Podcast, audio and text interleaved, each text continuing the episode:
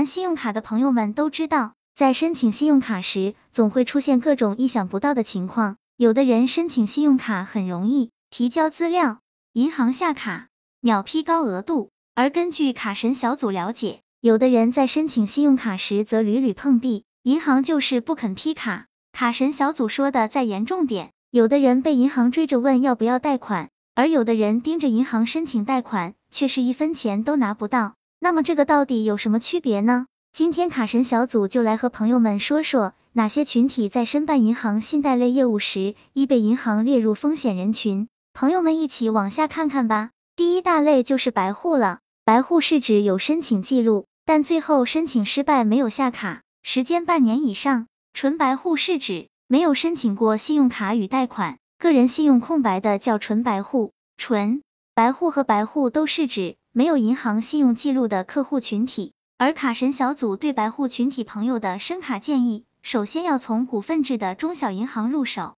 四大国有银行的卡相对比较难申请，股份制银行就好批得多。朋友们的第一张信用卡不妨从此入手。其次，朋友们要尽量找有工资卡或是有大额存款、理财产品等资产的银行。虽然很多地方说要从普卡入手。但是卡神小组还是建议朋友们直接申请金卡级别。对于首次申请信用卡的人，银行给批金卡的几率还是很大的。第二大类群体就是黑户，个人信用卡消费有欠款、逾期缴纳记录，都将被个人信用报告列为不良记录，成为黑户。卡神小组对黑户群体申卡建议主要就两个：一、信用卡还款信息会被征信系统滚动记录二十四个月。信用卡逾期还款产生的不良信用记录会在征信系统里保存两年。信用卡发生逾期还款变成黑户后，最好不要还清欠款后立即注销信用卡，而应该坚持再用卡两年以上，且保持期间的信用良好，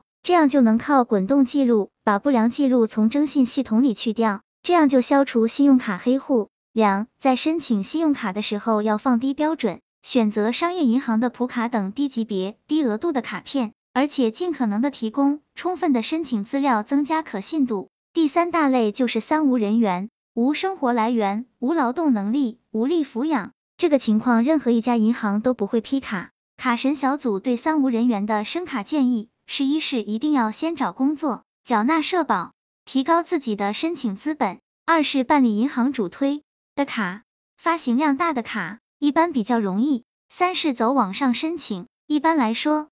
网上申请是不会进行工作考察的，只能说可以去碰碰运气，看看银行时候再放水期。第四大类就是大学生，学生没有工作，花费全靠家里给的生活费，而且理财理念落后，很容易还不上。卡神小组对大学生的申卡建议就是校园版信用卡，有了良好的信用基础，在毕业后申请额度或者申卡就比较容易了。第五大类就是退休人员群体了。同样是因为年龄限制，一般要求六十五周岁以下，缺少稳定的工作。卡神小组对退休人员的申卡建议是不办信用卡，如果真有需要，可以让子女给办附属卡。第六大类就是销售行业人群，销售人员比如房产中介人群，销售人员的收入分为保底工资和提成，每月保底工资稳定，但金额较低，主要收入来源是提成。卡神小组对销售行业人群申卡建议。是可以利用一些自身的财产资质来申请，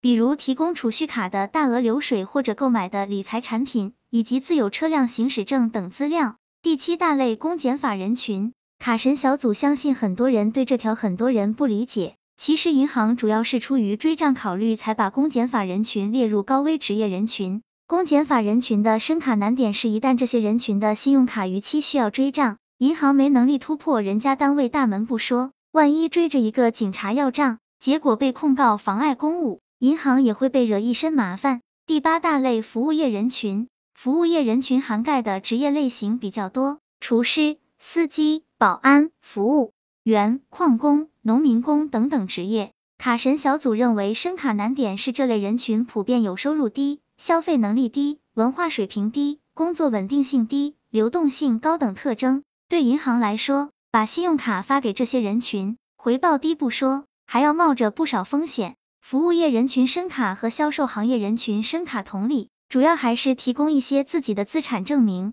当然，事事无绝对，虽然这几类人群让银行心生惧意，但总有一些人成功拿到了卡片。卡神小组总结：其实信用卡的申请并不像朋友们想的那么难。卡神小组建议朋友们，只要做好基础自制的准备，有一份稳定收入，就非常容易申请到信用卡，也非常容易申请到贷款。卡神小组提醒朋友们，信用卡虽好，但是也坑。银行贷款虽然能一时救急，但是也容易让人背负不小的债务。所以卡神小组希望朋友们，不管在使用什么类型的信贷产品时，都要理性对待。只有理性，才能让自己走得更远更好。希望这个资料对朋友们有所帮助。